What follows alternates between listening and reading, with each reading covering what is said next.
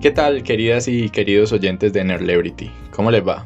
Aquí Andrés, como de costumbre, dándoles la bienvenida a este, su podcast. La noche de hoy les traigo una discusión, eh, no en el sentido de pelea, sino en el sentido de debate. Eh, voy a estar hablando sobre un tema que me hacía reflexionar desde que tenía 17 años y que recientemente y pues casualmente también estuve conversándolo con, con mi esposa y al hacer esto me di cuenta que la base de mi pensamiento sigue siendo la misma, pero pues con la experiencia que he acumulado durante esta década, em, he podido ampliar mi panorama al respecto. Así que si quieren saber de qué hablo, no lean la descripción del capítulo y sí más bien háganse un té o un café, siéntense en un lugar cómodo para escuchar este capítulo donde estén relajadas, donde estén relajados y abran su mente porque puede ser que este tema les dé para reflexionar.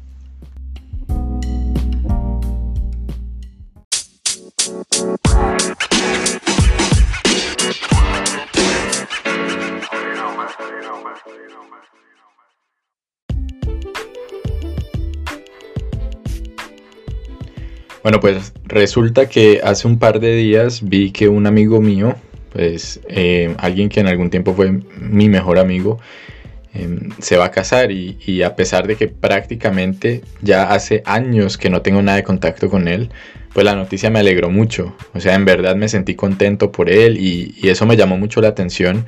Así que empecé a hablar sobre las viejas amistades con mi esposa y resultamos teniendo una conversación profunda en la cual discutíamos de manera filosófica lo que es la verdadera amistad.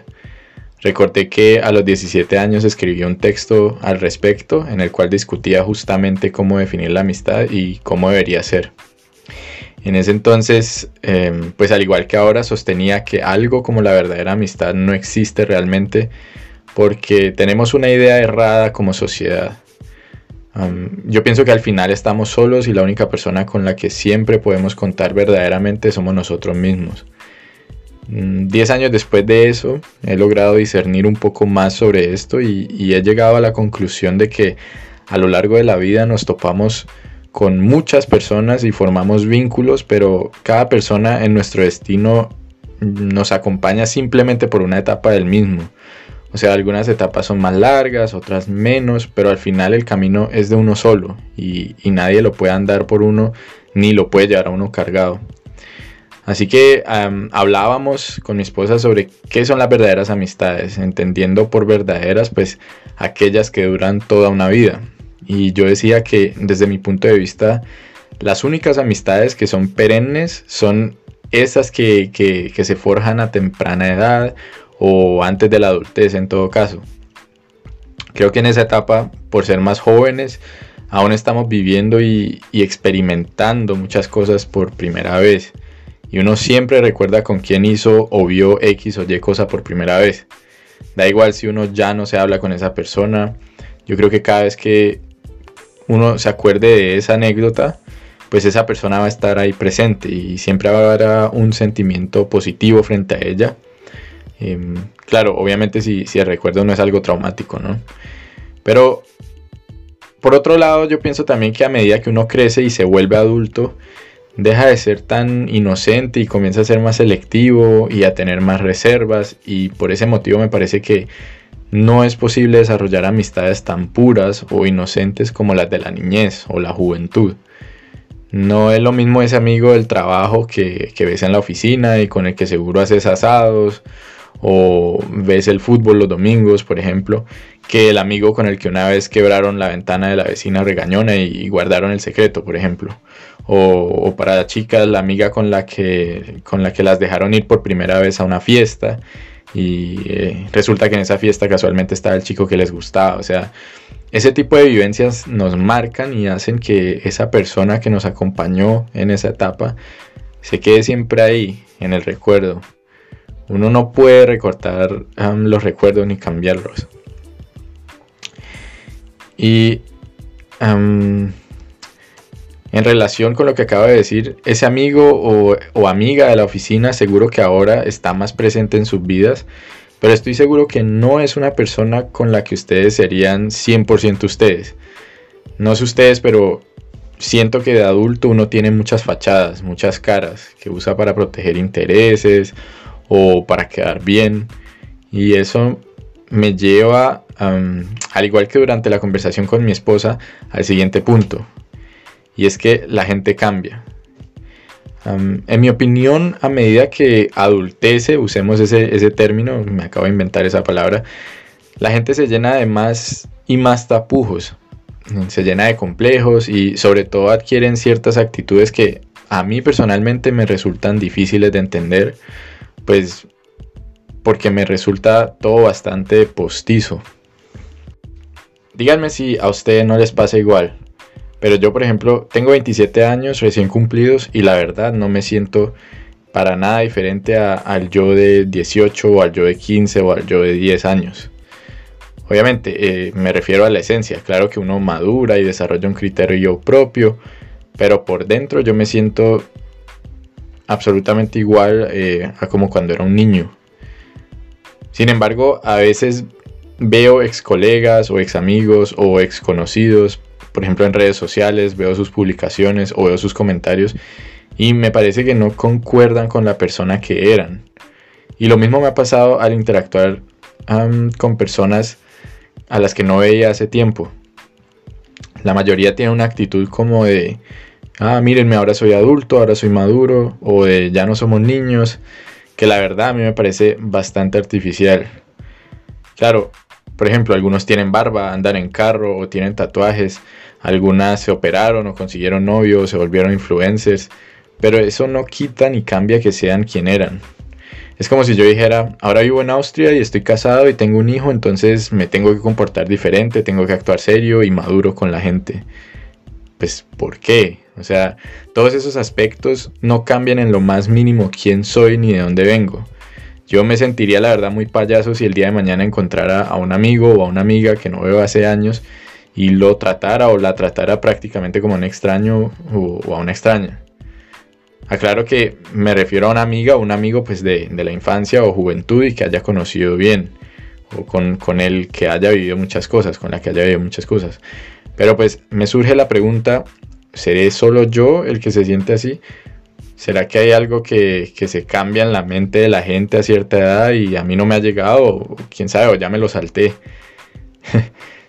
pues yo sinceramente preferiría que fuera eso, pero pero creo que la respuesta es más simple y por lo menos para mí más triste y es que a medida que la gente se vuelve más vieja también se vuelve más superficial o trata de aparentar más. No necesariamente porque lo quiera así, pero porque así es la sociedad.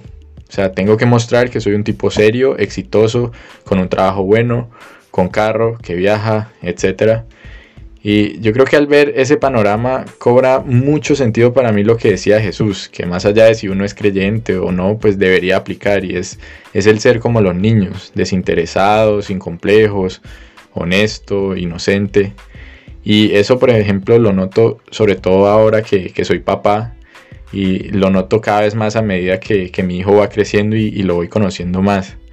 Yo creo que los adultos tenemos muchísimo más que aprender, o mejor dicho, reaprender de los niños, que lo que ellos pueden aprender de nosotros, que vivimos en una sociedad que de manera hipócrita mantiene una fachada de que todo está bien y todos tenemos que ser perfectos y exitosos. Personalmente esa fachada nunca me ha interesado. No digo que haya algo de malo en ser exitoso, con un buen trabajo y tener un carro y viajar sino que lo que digo es que esos son aspectos que no deberían forjar quién o cómo uno es, sino más bien ser el reflejo de lo que uno ha sido y sobre todo de lo que uno ha hecho. La verdad, a mí no me gustaría que dijeran, uff, Andrés es súper exitoso, imagínate, está viviendo en Europa, ya se casó y tiene un hijo. Pues claramente uno se enorgullece y está agradecido Em, por lo que ha logrado, ¿no? O sea, yo personalmente me enorgullezco mucho de lo que he logrado y, estoy agradecido con Dios y con la vida de, lo que tengo. Y cuando escucho esos comentarios, pues me siento halagado. Pero ese, sentirse halagado, eso es solo ego. Y al final el ego es, un globo de helio, o sea, se eleva y se eleva y se eleva, pero en algún momento explote y, y a, a uno le queda la nada. Y por eso yo pienso que mis logros y mis éxitos no me hacen quien soy, sino que son el resultado de lo que he sido y de lo que he hecho. Yo creo que me sentiría más orgulloso si, si oyeran decir, mira que Andrés ya se casó, vive en Europa y tiene un hijo, y que dijeran, no me sorprende, ese pelado siempre trabajó por eso, siempre soñó con eso. Yo creo que yo me sentiría más orgulloso de oír algo así. Y volviendo al tema de las amistades viejas que, uno no ve, otro aspecto que a veces me, decepciona es justamente que mucha gente con la que en algún momento fuimos muy buenos amigos, pero que por X o Y motivo, pues que no haya sido una pelea, nos distanciamos, actúan como si, como si uno fuera un extraño o, cuando de casualidad lo, lo vuelven a ver a uno. Y la verdad es que eso me desconcierta porque yo simplemente no siento que, uno deje ser, que uno deje de ser amigo de alguien, solo por la distancia o por el tiempo. Pues claro que mm, cuando pasa tiempo, cuando hay distancia y todo, pues uno de pronto no se sentirá más tan cercano a esa persona como para llegar y hacerle una broma o, algo por el estilo. Pero en mi caso, cuando me encuentro con este tipo de amigos o amigas pues antiguas, antiguos, en mi interior es como si hubiera dejado eso en pausa y le vuelvo a dar play. Al respecto de eso yo le decía a mi esposa que esa expresión de que la amistad es como una planta y que hay que regarla me parece un falso precepto. Eso es desde mi punto de vista una afirmación poco válida y, y que solo alienta una forma de relación tóxica. O sea que, por ejemplo, si, si, estoy ocupado con el trabajo, si estoy enfermo o deprimido y no tengo tiempo y no te escribo o no te llamo, entonces dejamos de ser amigos. O, sea que porque me mudé del país em, ya las experiencias de la infancia no valen. A mí me parece que es una forma incluso egoísta de ir por la vida. Yo creo que cuando uno tiene una amistad eh, y es verdadera, uno de verdad quiere o aprecia a una persona em, y siempre lo va a hacer, ¿no? O sea, siempre se va a alegrar de verla y, y la va a tener muy en buena estima a pesar de los años. Yo creo que un buen amigo siempre va a estar ahí cuando, cuando se le necesita y sin importar que el contacto sea regular o frecuente. Porque una persona que exige tu atención o tiempo para estar dispuesta a escucharte o ayudarte es una persona interesada. Claro, obviamente hay que ser cuidadosos de que no nos estén utilizando, pero eso no implica exigir del otro algo tan valioso como el tiempo. Mm, siempre y cuando cada vez que uno se vea con, ese amigo o esa amiga em, y se sienta cómodo para decir y ser como uno es y, que las cosas entre ambas personas estén bien, pues no creo que sea necesario andar regando la planta. Em, y aprovecho para decir que este episodio no es ninguna indirecta, a pesar de que pueda sonar así, de que algunas personas lo, lo, tomen como un ataque solapado o alguna indirecta algún viejo amigo, alguna vieja amiga, la verdad no estoy en pelea con nadie, ni me interesa estarlo, mm. sino que más bien a mí me, me, llama mucho la atención es la discusión, digamos, filosófica o sociológica detrás de, de esos comportamientos, ¿no? Y de esos constructos que tenemos actualmente en la sociedad. Me gusta poner esas reflexiones que me rondan la cabeza en el aire y, y ver en qué oídos se paran y en qué cabeza se anidan.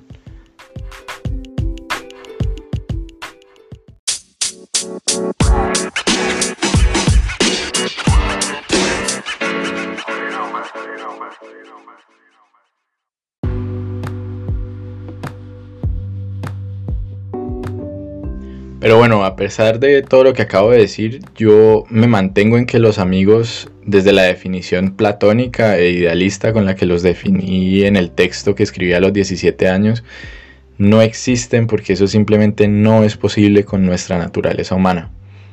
Yo creo que lo que hay es personas con las que en determinados puntos cruzamos caminos y que están ahí por alguna razón, pero que tarde o temprano se van a ir o nosotros las dejaremos ir o seremos nosotros quienes nos vayamos. Lo mejor que podemos hacer es, es brindar siempre la mejor versión de nosotros a esas personas y, y darle nuestra apreciación, pero sin establecer dependencias, porque al fin y al cabo todo lo que uno experimenta física y psicológicamente, al final solo lo sabe uno y solo lo siente uno. Sea, por más que las personas nos acompañen en distintos momentos, eh, ellos no, no, van a poder vivir por nosotros esos momentos y, las decisiones y acciones que tomemos pues siempre van a depender es de nosotros únicamente. Y bueno, queridos y queridas oyentes que, pues, que se quedaron hasta el final y que no huyeron cuando percibieron que esto lía como a reflexión, les agradezco por su atención y me alegro de que haya gente pues como ustedes que aún hoy en día están abiertos para filosofar, así sea lo amateur. Em, si a alguien le interesa leer el texto que escribí cuando tenía 17 años, como para entender un poco la referencia que hago un par de veces, em, lo publicaré en mi cuenta de Instagram, que es arroba nerlebrity. Y bueno, pueden escribirme también ahí lo que piensan sobre el tema tratado en este episodio si les pasa igual o similar o de pronto si tienen alguna perspectiva alterna. La verdad es que me gustaría leer otras opiniones. Esto fue un capítulo más de Nerdlebrity. Yo soy Andrés y hasta el próximo episodio.